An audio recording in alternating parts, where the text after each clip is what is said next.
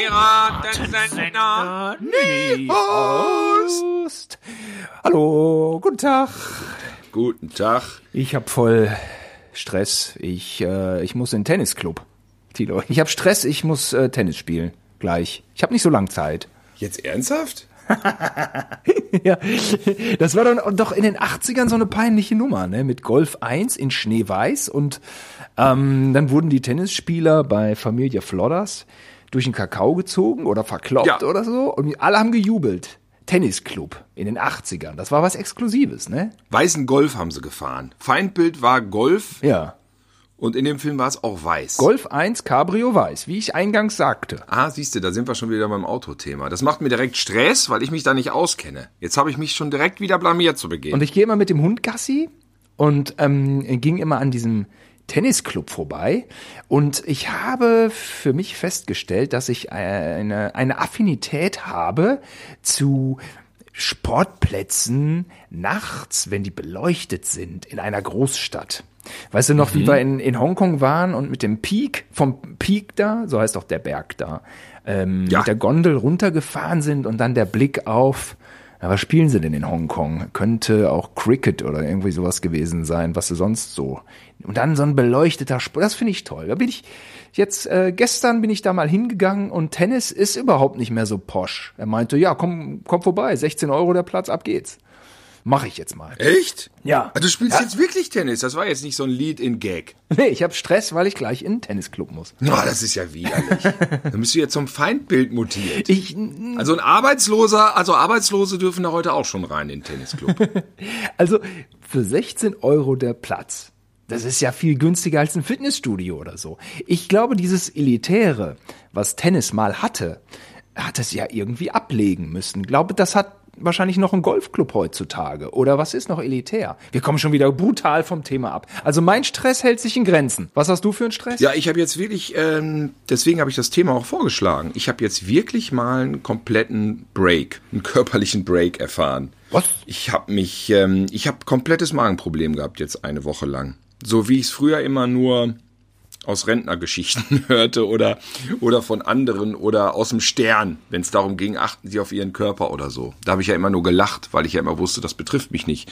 Aber offensichtlich ist es jetzt doch soweit. Ich habe äh, wirklich ziehende Schmerzen im Magen gehabt. Und ich sag's mal gleich, kein Dünnschiss, kein Magen-Darm-Effekte ansonsten. Ansonsten war ich körperlich eigentlich ganz gut aufgestellt. Ich konnte rausgehen, es war alles nicht so ein Ding.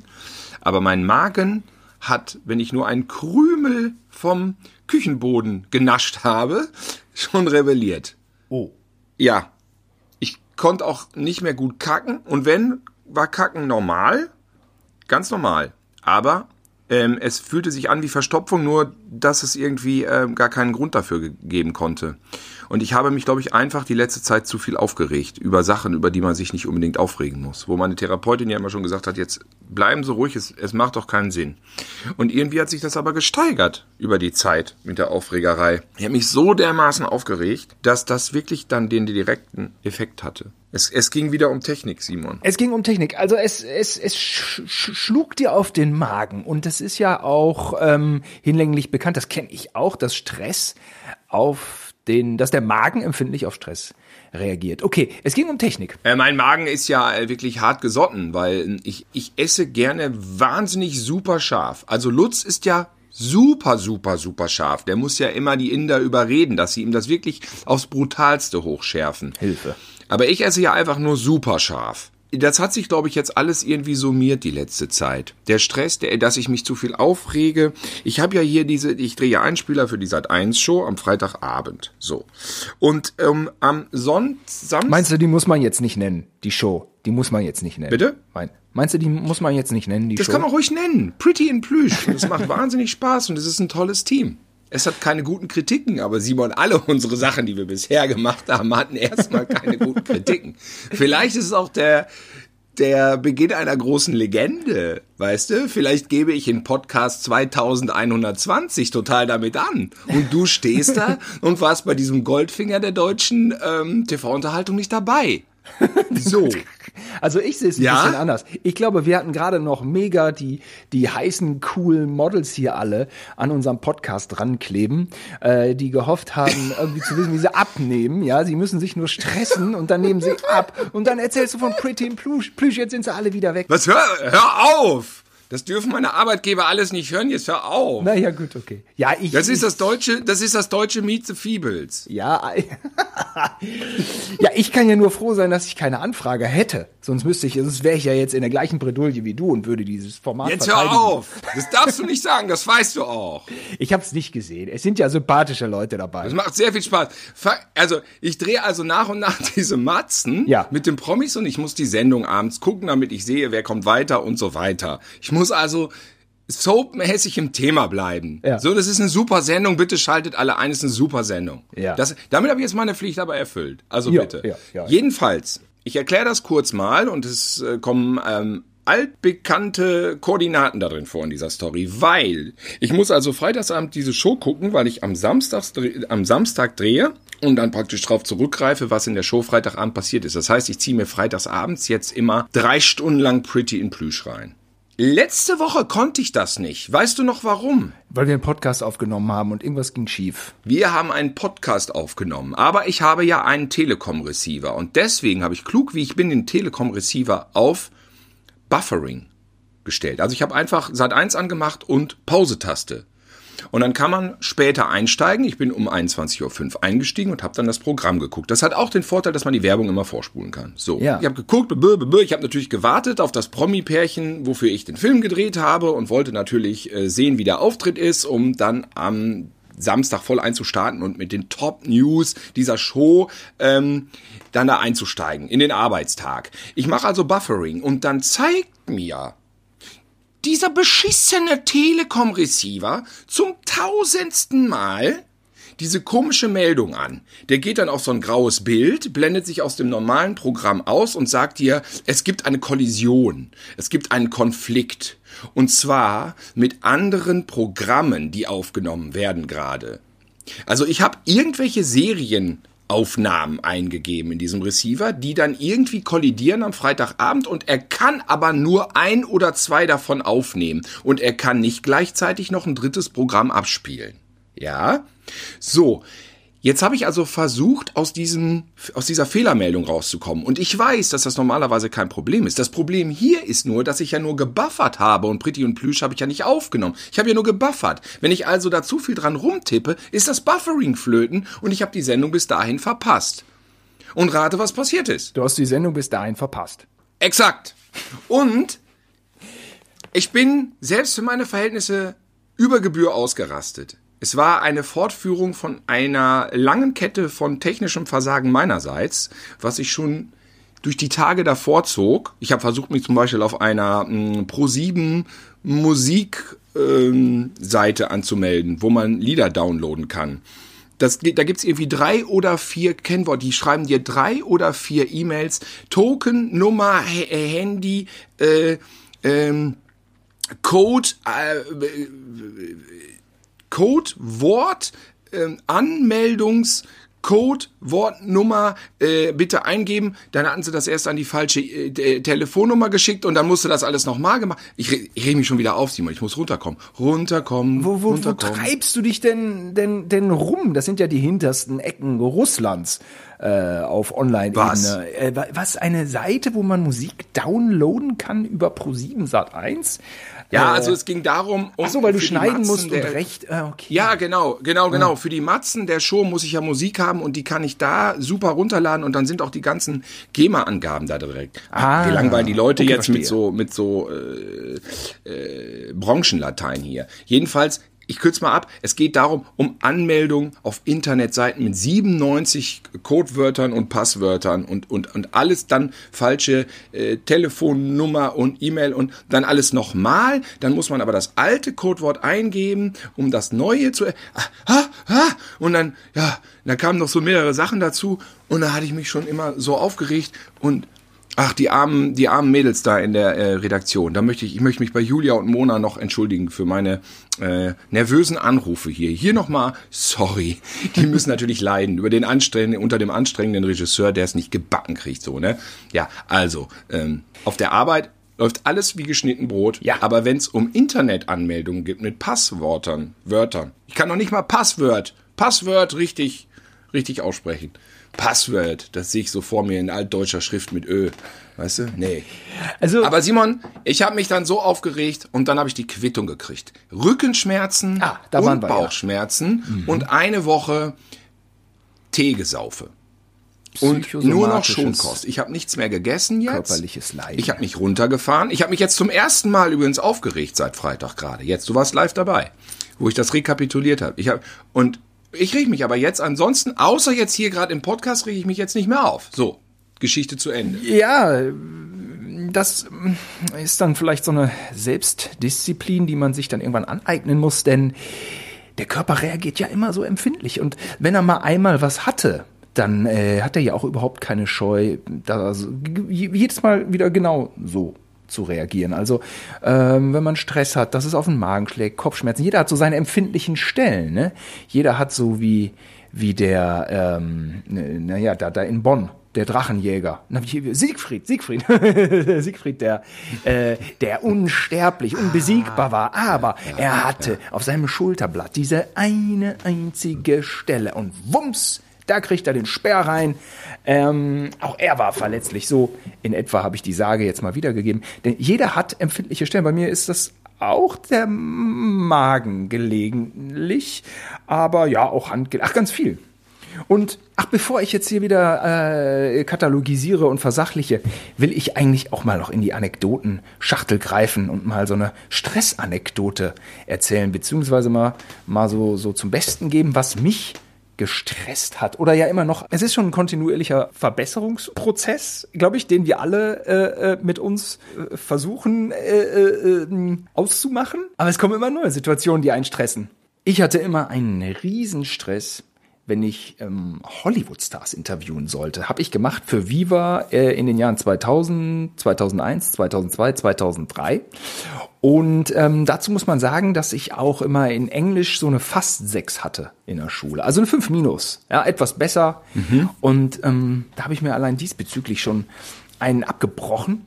Und ich bin ja auch nie so der laute Mensch gewesen, was man natürlich von mir denken könnte, wenn man Comedy Street gesehen hat, dass ich äh, über die Straße gehe und rumpöble. Aber ich bin eigentlich von meiner Persönlichkeit her manchmal eher zurückhaltend. Also das bedeutete, dass ich mit, mit voller Wucht und aller Gewalt da über meinen Schatten springen musste, um irgendwie ein Stück weit, äh, ähm, tja, extrovertiert ist auch zu viel, aber natürlich äh, vernünftig da ein Interview führen kann, ja, mit den, mit den Leuten. Und ähm, David Duchovny, den habe ich einfach nicht verstanden.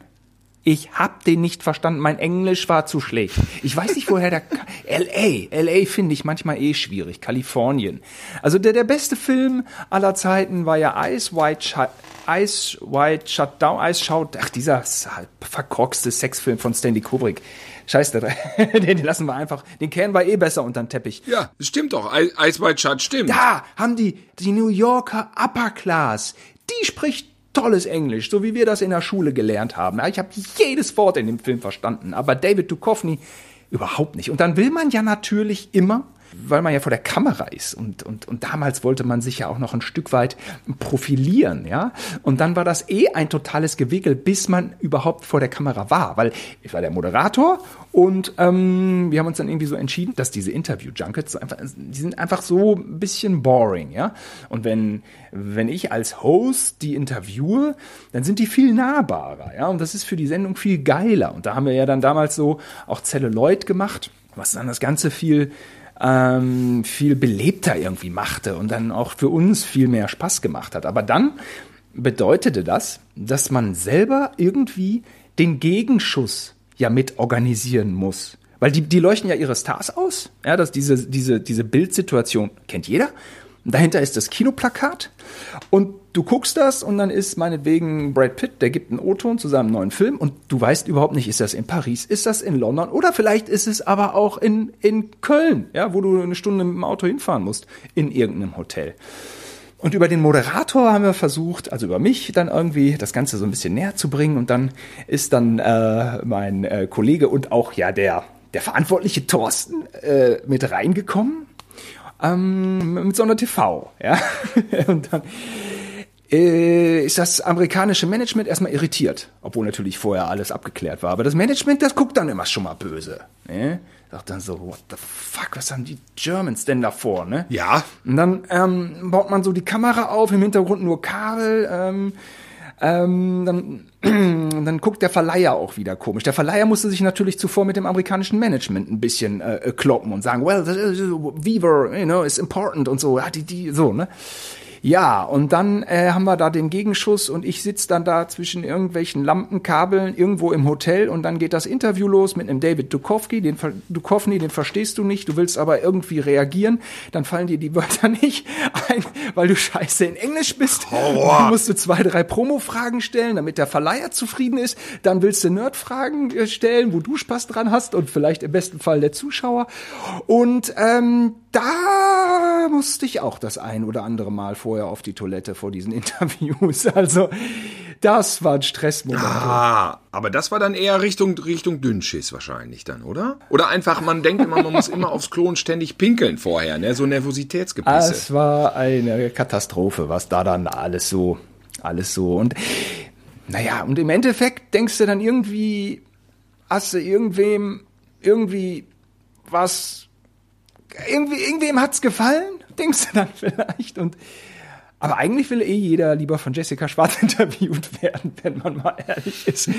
wenn dann da so eine Jessica Schwarz daherkommt. Ja, Moment mal, ja? gab's bei diesem David, David Duchovny-Interview, da gab's doch so ein äh, Missverständnis, was sogar Thorsten dann hinterher noch in die Sendung reingeschnitten ja, hat, hat oder? er reingeschnitten, genau. Serious? Was war denn das nochmal? Du hattest doch so ein Wort nicht verstanden. Und dann haben die das nicht gerafft, dass du das nicht verstanden hast und waren alle am Lachen und du saßt da wie so ein totaler Vollotto und das war komplett in der Sendung Ja. drinne. Ja, Thorsten hatte da schon irgendwie ähm, und hat da immer noch, immer, er hat immer so ein bisschen über den Tellerrand rüber geguckt und meinte, ja, ist eigentlich, eigentlich ist das lustig, meinte er, wie du da da Ja, verpeilst, ja reinstopfst. auch. eigentlich ist das geil.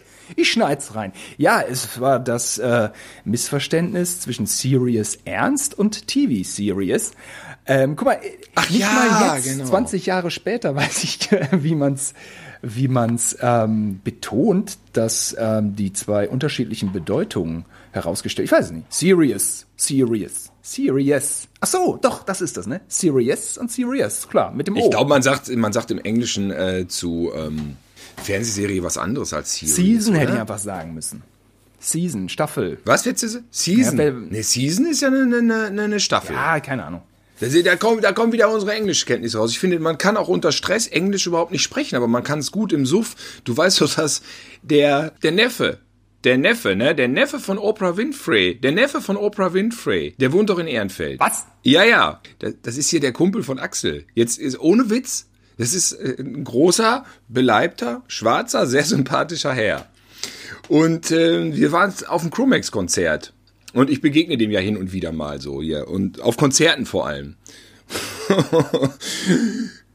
und nach dem Chromex-Konzert waren wir dann noch in, wie heißt diese Punkrock-Kneipe nochmal, da wo die auch diesen Film gedreht haben mit Anthony Hopkins. Stiefelknecht? Nee, das ist der Schwulenladen, ne? Stiefelknecht ist gay, das stimmt, aber der Stiefel. Neben dem MTC. Und dann, und dann hab, ich- war ich so besoffen, dass ich den so voll gelabert habe. Und ich dachte im Suff auch, ich bin super im Englisch. Und wir haben auch erst super gelabert die ganze Zeit, weil ich ihn ja auch schon so ein bisschen kannte.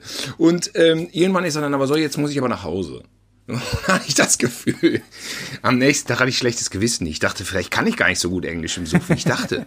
Vielleicht war das nur, vielleicht ist dieser Stresslöser Alkohol auch nicht immer so ratsam. Weißt du? Ich habe den, glaube ich, auf Deutsch gesagt, äh, einfach vollgelabert. Alkohol tötet halt die Selbstzweifel ab. Das ist so die Sache. Deswegen spricht man nicht äh, besser Englisch. Ganz immer sind so, so die, die, manchmal ist Stress besser als das Gegenteil. gibt, äh, man sollte einfach auch erstmal in der Schule aufpassen. Das ist auch gut. Und äh, sich dann hin und wieder mit Englisch beschäftigen. Vielleicht was Englisches lesen, so dass man irgendwie. Aber so ein totaler Kaltstart, der wird dann auch mit drei Schnäpsen nicht besser, ne? Simon, wenn das okay ist, ähm, erzähl du mal gerade was, weil ich nehme jetzt mal eine Möhre zu mir. Ich muss auf meinen Magen achten. Und ich habe mir gestern welche geschält für die Arbeit. Und Ja. ähm, du weißt ja, wie ich damals in der Kochsendung total versagt habe, in der wir gewesen sind bei Pro7 Max. Jetzt Und holst ich habe jetzt ein neues Rezept auf. und das ist Möhrchen mit Bressot Knoblauch. Also da ist leichte Knoblauchprise drin. Es ist total lecker. Du rührst dieses Möhrchen, also die Möhre, rührst du schön durch das Töpfchen Bressot und es fühlt sich an wie ein super Snack. Und Ja. jetzt lausche ich dir deiner Story, die du jetzt erzählen willst. Und das nennst du, nennst du äh, Rezept, ne? So wie die Kochsendung bei Praxis Dr. Hasenbein, wenn Helge in der Kochsendung Ja. erklärt, wie man Tee kocht. Genau, so ist das. Sie erhitzen das Wasser. Ich, es ist ja, Ja. hier ein Personality-Podcast und äh, deswegen möchte ich meine Gedanken bezüglich Stress natürlich hier mit den Hörern teilen, beziehungsweise meine, ich hoffe, geistige, geistigen Errungenschaften, wenn man es denn so nennen kann. Hm, ich will mich nicht vorweg selbst loben. Ich sag mal, was ich dazu denke. Also ich bin eisenharter Verfechter des Aufräumens. Denn ähm, diese ganzen psychischen Belastungen, ja, die werden ja erst richtig schlimm, wenn sie sich paaren. So, ich habe zum Beispiel eine Bekannte, die, die ist so super, ähm, immer lustig mit ihr und alle, aber die hat so, so Baustellen im Leben, weißt du?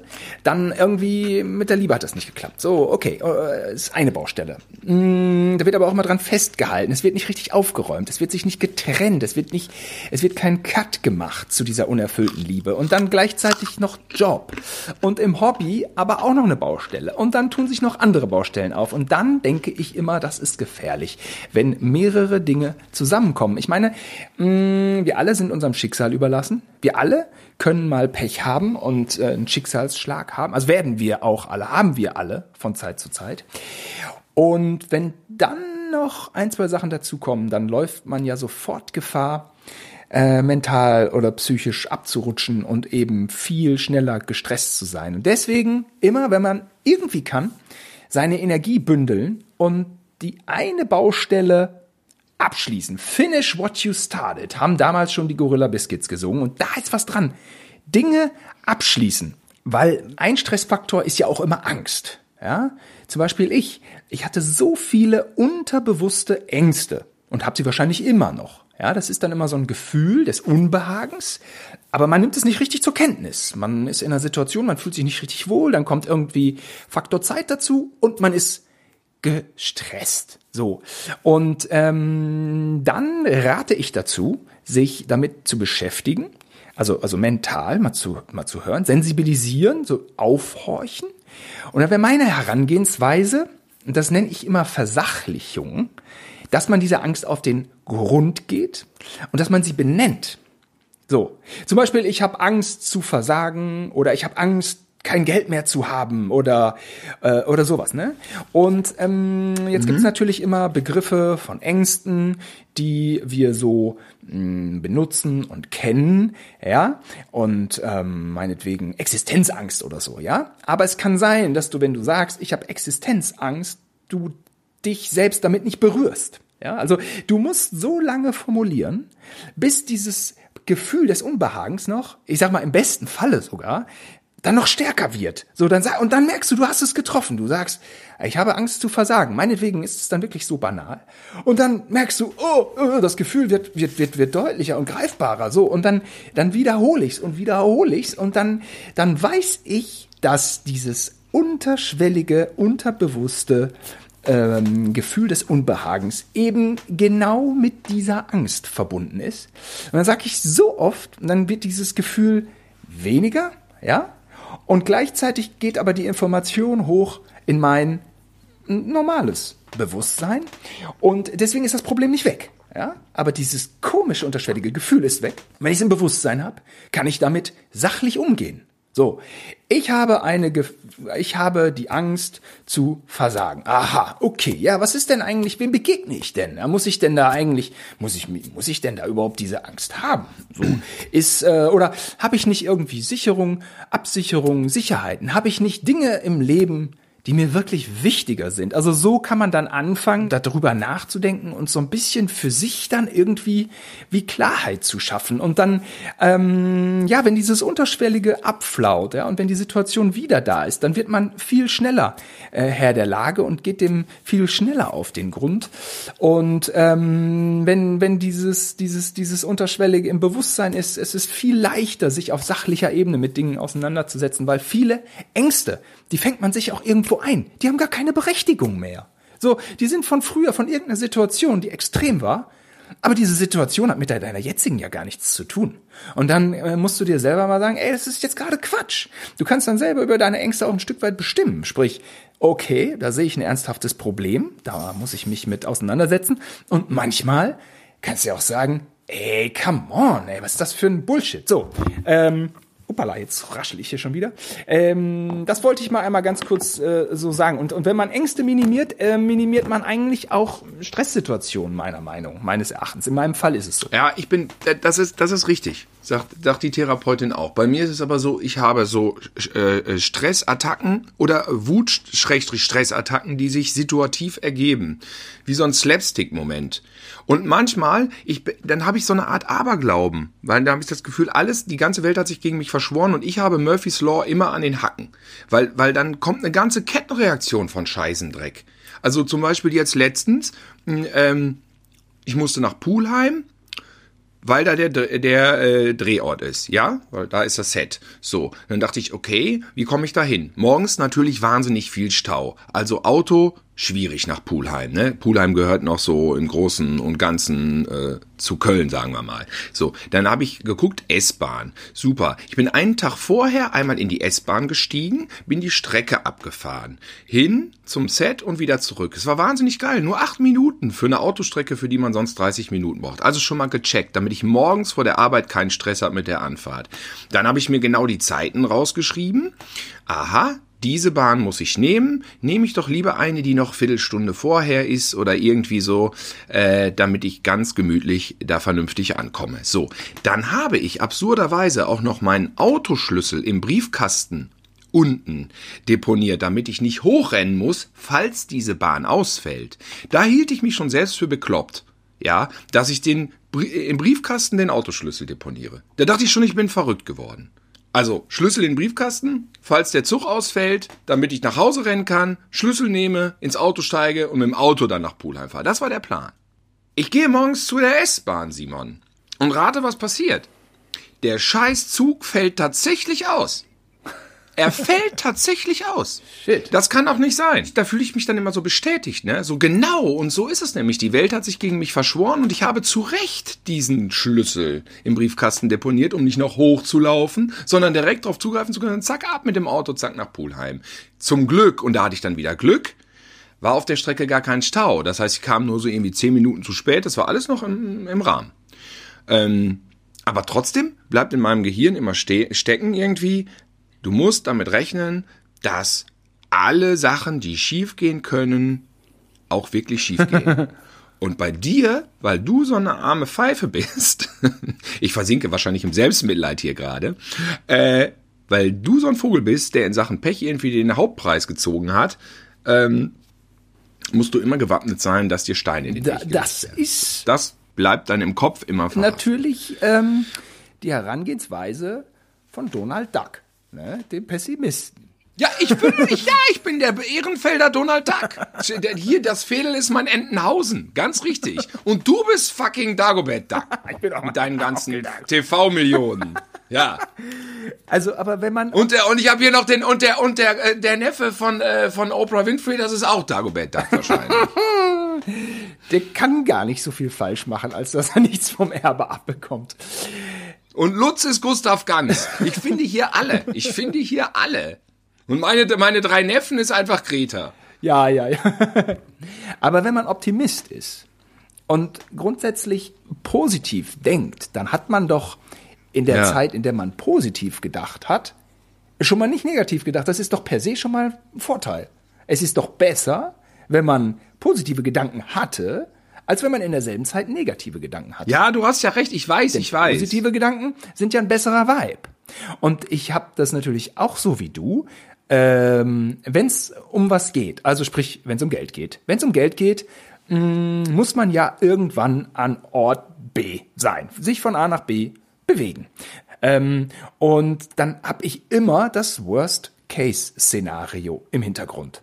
Also, dass es eigentlich ein reiner Hürdenlauf ist. Sprich, ich muss jetzt das Taxi kriegen oder ich muss jetzt den E-Roller kriegen, um zur S-Bahn und die S-Bahn muss jetzt funktionieren. Ich habe hier einen Timeslot. So, aber ähm, jede Hürde ist für mich erstmal schon, naja, nicht ein Erfolg, aber schon so ein, so ein Abnicken, so ein Abhaken, so ein Jupp, jupp, weiter geht's. Aber, aber jedes Mal ist man wieder vor der neuen Problematik, denn ja, so, ähm, man hat schon Pferde kotzen sehen, wie damals mein Ausbilder meinte, ne? Ja. Ja, klar. Also ich habe ja, ähm, und das war wirklich ein ganz ekliger, passiver Stressmoment. Ich habe äh, einen Flug gehabt von Düsseldorf nach Kigali, Ruanda.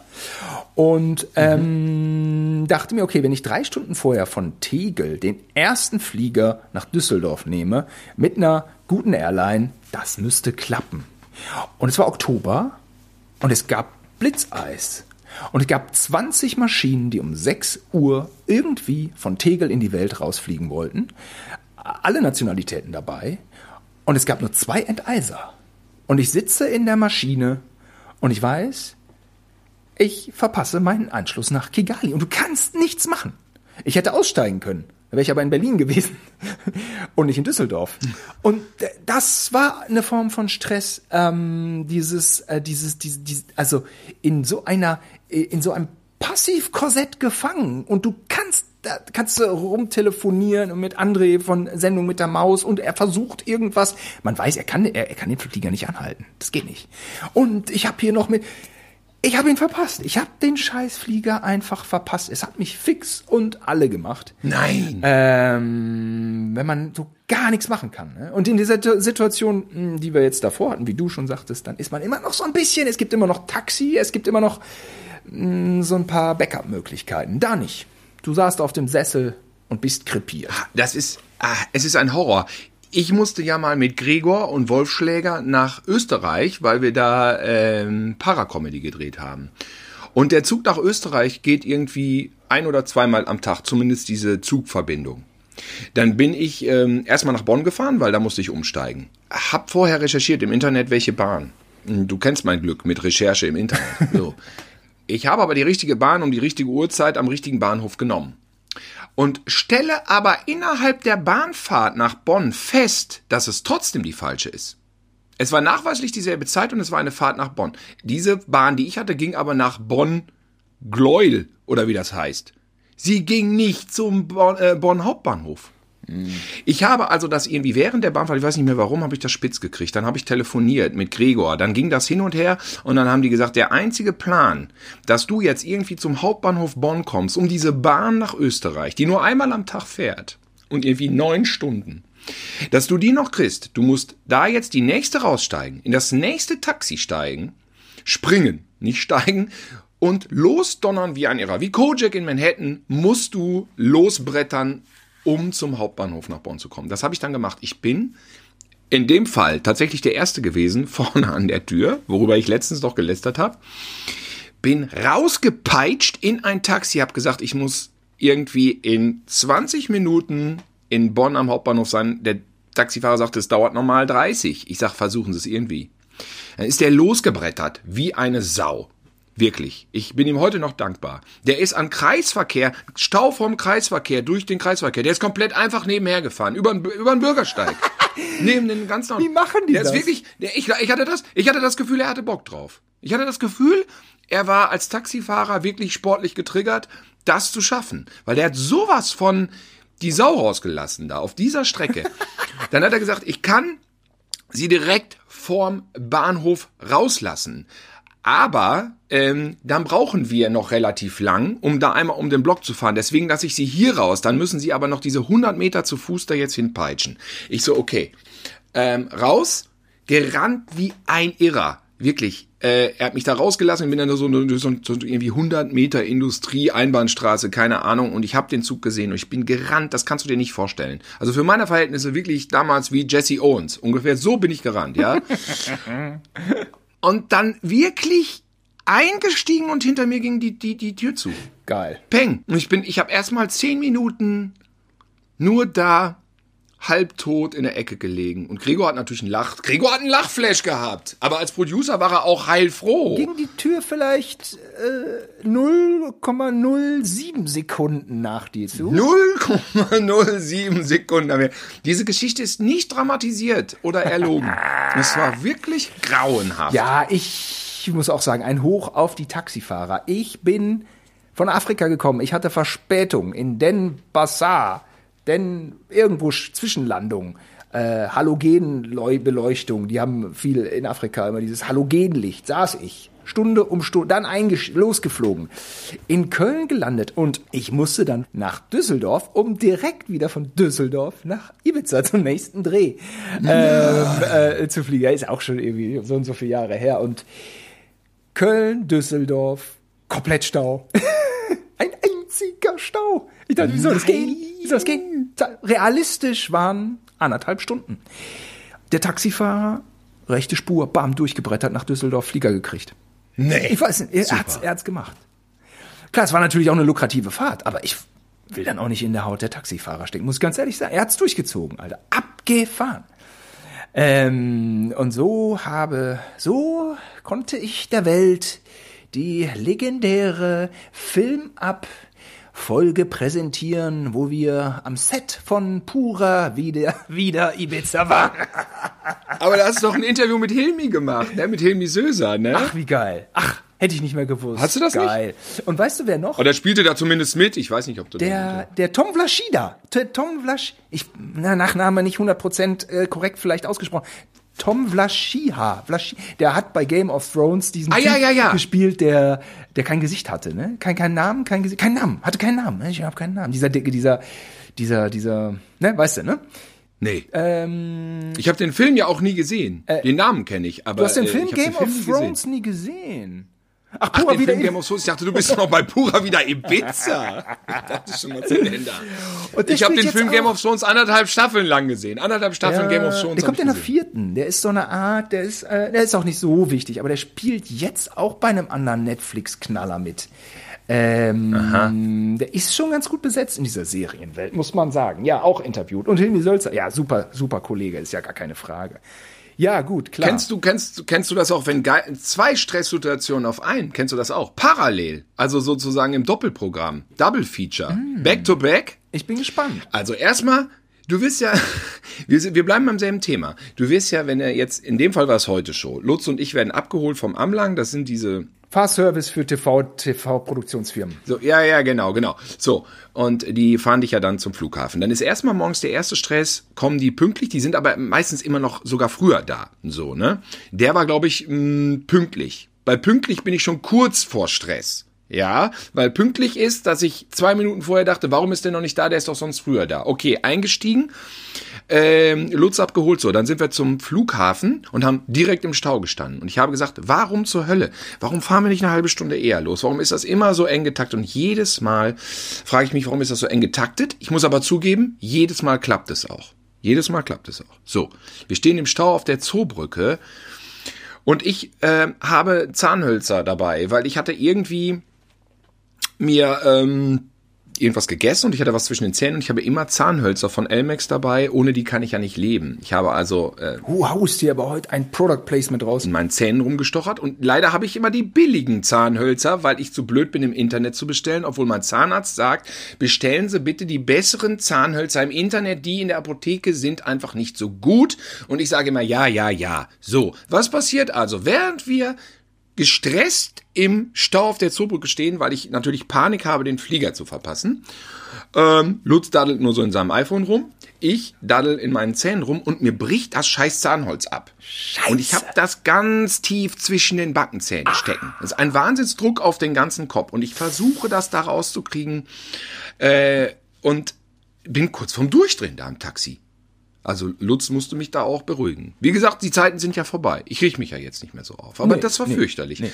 Ich muss natürlich jetzt nicht noch erklären, dass wir den Flug ganz easy ähm, gekriegt haben und dass ich auch ganz easy dieses Ding irgendwann rausgekriegt habe. Wobei man muss sagen, das hat gedauert. Ich musste ein zweites Zahnholz nachschieben, ein drittes Zahnholz nachschieben, was auch abgebrochen ist, aber nichts stecken geblieben. Irgendwann war dieses Ding, dieses Stück Holz raus aus meinem Kiefer. Und ich fühlte mich doppelt befreit, weil da war der Stau auch weg und alles hat sich gelöst.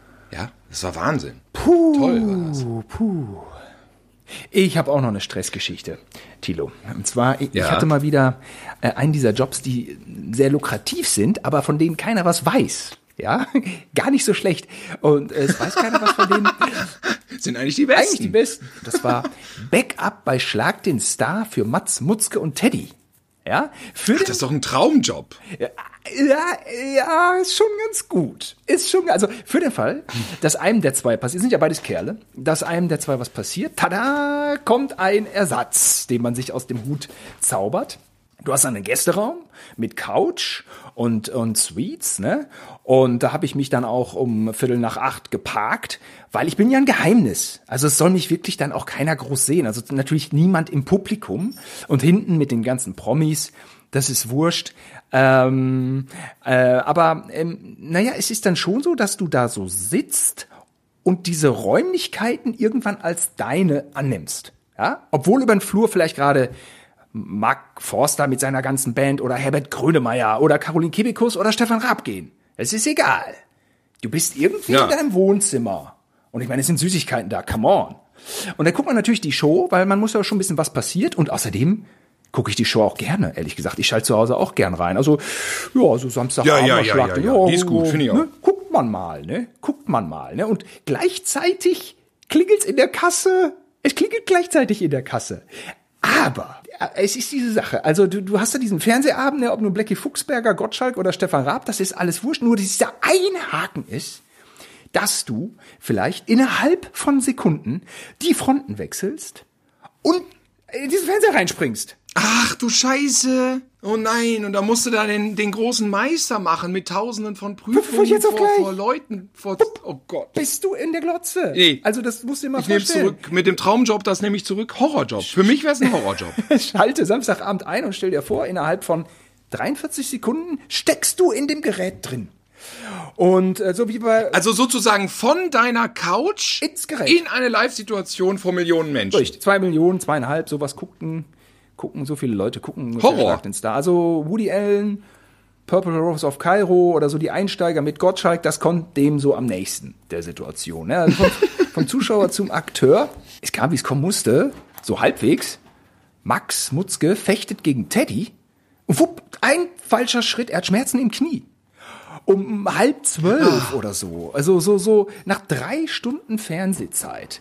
Ja, und dann, uh, dann hat er Schmerzen, ne? Und Knie, und dann ist der ja auch, mm, naja, in so einem Alter, wo man sich dann mal was tut, ne? Äh, also ist ja, ist ja noch im besten Alter, aber so, und, und schwupps kam schon die Aufnahmeleiterin, Nicole, die kennt man, die sieht man manchmal irgendwo, ähm, die sieht man noch bei Joko und Klaas. Ja, ja, natürlich, die mit den Dreadlocks. Ja, ja. Ja, ja, ja. Schwupps. Ja, ich wollte nur mal gucken, ob du noch da bist, sagte sie. Und ich dachte schon so. ja. Und nicht eine Minute später stand ich hinter der Bühne. Ne? Und es war, es war äh, halb zwölf. Also ich war müde. Und ich habe mehr Kontaktlinsenträger. Ich sehe nichts mehr so richtig. Ähm, man hat dann, man ist dann nicht so richtig im Wettbewerbsmodus. Und, äh, und im selben Moment, aber gerade sieben Meter vor dir ist dann eben die Bühne. Und wenn du diese sieben Meter also weiter gehst, sehen dich zwei Millionen Menschen. Nicht? Und Max Mutzke, der hat so krass geführt und ich dachte mir, was ist jetzt, wenn ich den vertreten muss und ich noch auf den letzten Metern vergeige und mich vor zwei Millionen Menschen blamiere? Und dann kommen so Paras auf, ja, und ich wurde wachgerüttelt von 0 auf 100.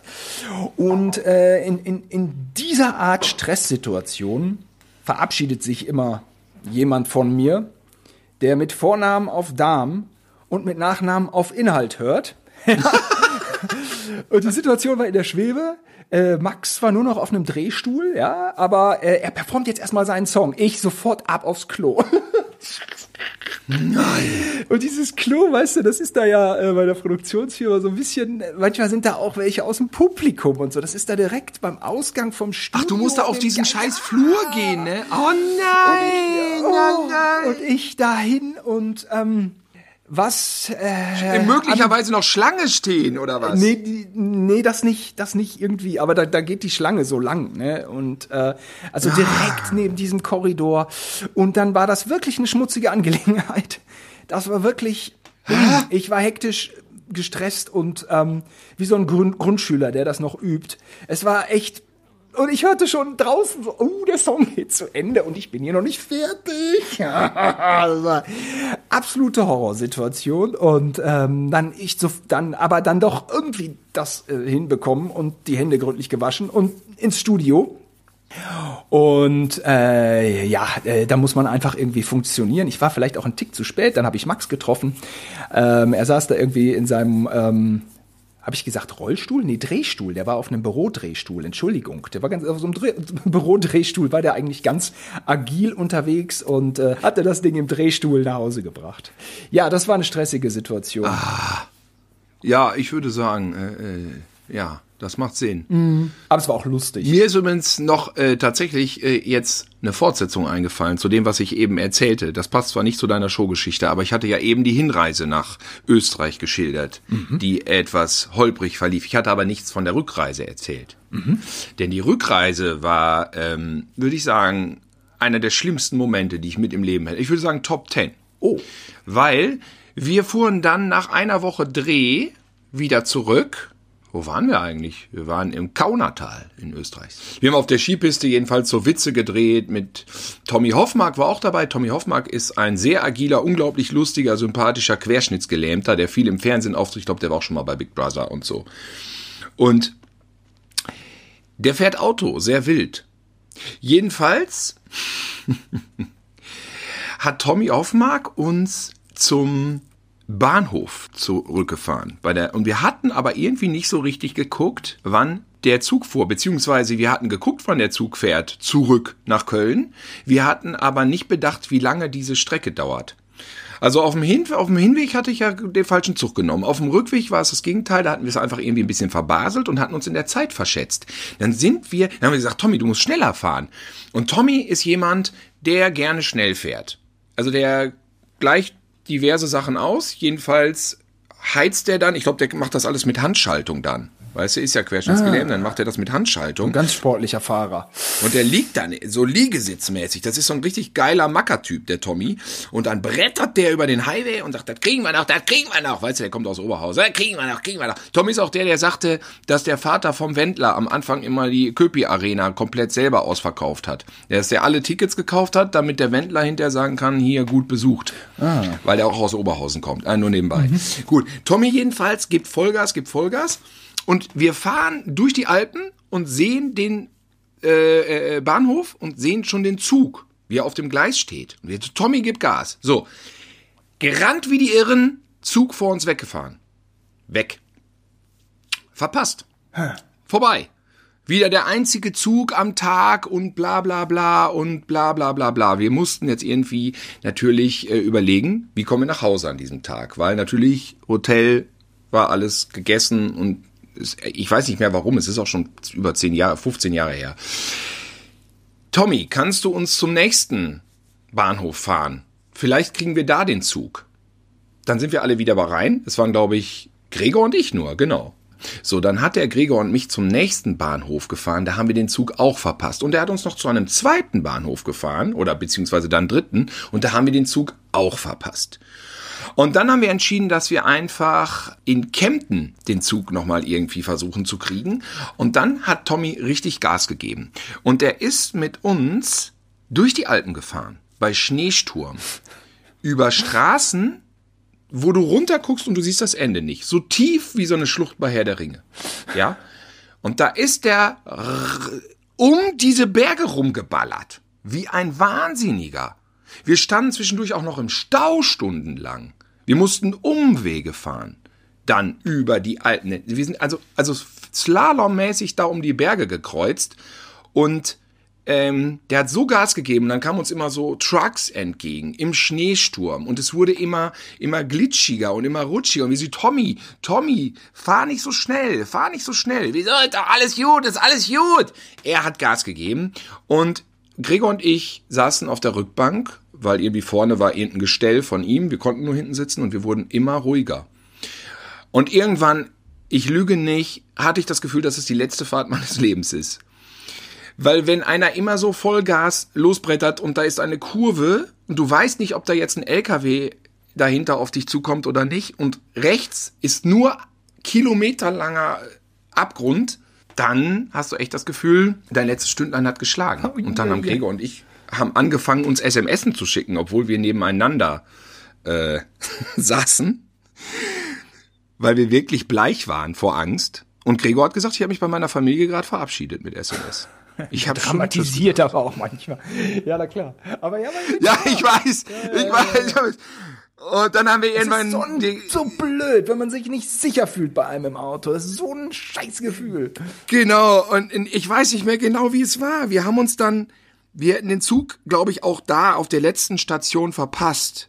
Aber wir haben gesagt, Tommy, schmeiß uns doch einfach im Campen raus.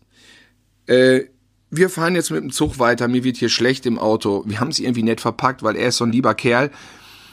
Und dann ähm, äh, sind wir raus und sind dann einfach äh, mit dem Zug weiter. Weil das war, also es war wirklich, als es dann wirklich flacher wurde, als wir ins Flachland kamen, war ich wirklich extrem erleichtert. Boah. Weil das war eine Höllenfahrt, mein lieber Schwan, das kann ich dir sagen. Ja, ja. Ja, ja. Auch aber dann auf dem Zugfahrt endete der Stress nicht. Dann haben wir diverse Anschlusszüge wieder verpasst und so. Also es nahm alles kein Ende, diese Rückfahrt aus Österreich. Das war die krasseste Reise, die ich je erlebt habe. Ey. Alter Vater, ey. Ja, Tilo, ähm, es soll ja hier nicht in Stress ausarten. Ich muss in den Tennisclub. Okay. Pass auf, ich will dir zum Schluss noch sagen, was gegen Stress hilft. Ja. Und jetzt kommt was ganz Seltenes von mir. Ein Serientipp. Ein Serientipp, du glaubst es nicht. Ich bin ja sehr empfindlich. Ich kann ja das ganze äh, schlimme so Game of Thrones, das ist, das stresst mich ja schon. Das ist mir alles zu gewalttätig und zu brutal und zu herzlos. Ich gucke jetzt The Crown. Mhm. Weil The Crown, wenn ich da Elisabeth und Prinz Philipp sehe, ja, die haben ja Stress innerhalb dieser Sendung.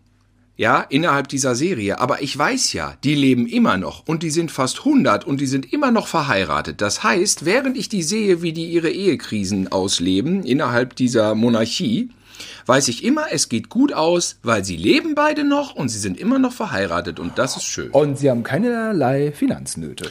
Und genau, und deswegen beruhigt mich die Serie. weil man muss auch nicht so aufpassen, weil das ist alles historisch und das hat nicht so, dann, dann ist das auch nicht so kompliziert. Man kann theoretisch bei Wikipedia alles nochmal nachlesen und dann plätschert das so dahin und das hat schöne Spannungsbögen und die Darsteller sind toll, die sehen so wirklich sehr ähnlich aus. Also die Prinz Philipp, toll. Äh, begeistert mich. Hast du schon gesehen? Nein. Schau ich mal rein. Ich weiß nur. Ja, mein Tipp zur Beruhigung. Dass ja. es äh, Druck gab äh, und dass deswegen im Vorfeld die Tafel davor gesetzt werden musste. Es handelt sich um eine fiktionale Serie. Wie ist das alles nicht so gewesen? Naja, man ist ein bisschen natürlich äh, besorgt, dass das britische Königshaus da dann so ein paar Image-Schäden davonträgt. Ähm, und deswegen sagt man, es ist fiktional. Aber du, keine Ahnung, ich bin kein Kenner des Königshauses. Sonst äh, würde ich da ja mal bei jeder Adelshochzeit irgendwo sitzen im ZDF und kommentieren. Adelsexperte. Äh, das bin ich mhm. nicht. Fakt ist aber, dass die beiden noch leben, oder ist das auch vorgetäuscht? Mein äh, Society-Level äh, bewegt und sich ähm, auf dem Tennisclub und nicht höher, Tilo. Ich befinde mich, ich bin im T Tennisclub, aber nicht in Königskreisen. Immerhin. Du mit deinem Tennisclub. Na toll. Also ich würde sagen, zum Abschied jetzt entweder ein Lied vom Prinz, hahaha. Ähm. Hast nicht gecheckt, den Gag. ja. Dann, dann mache ich noch einen Gag. Dann jetzt zum Abschied noch ein Lied von, von Queen, Simon. Hast du das gecheckt? Sehr gut. Simon, wie wär's mit We Are the Champions? Drei, zwei, eins. We are the champions, my friend. And we'll keep on fighting till the end. We are the champions. We are the champions. No time for losers, cause we are the champions of the world.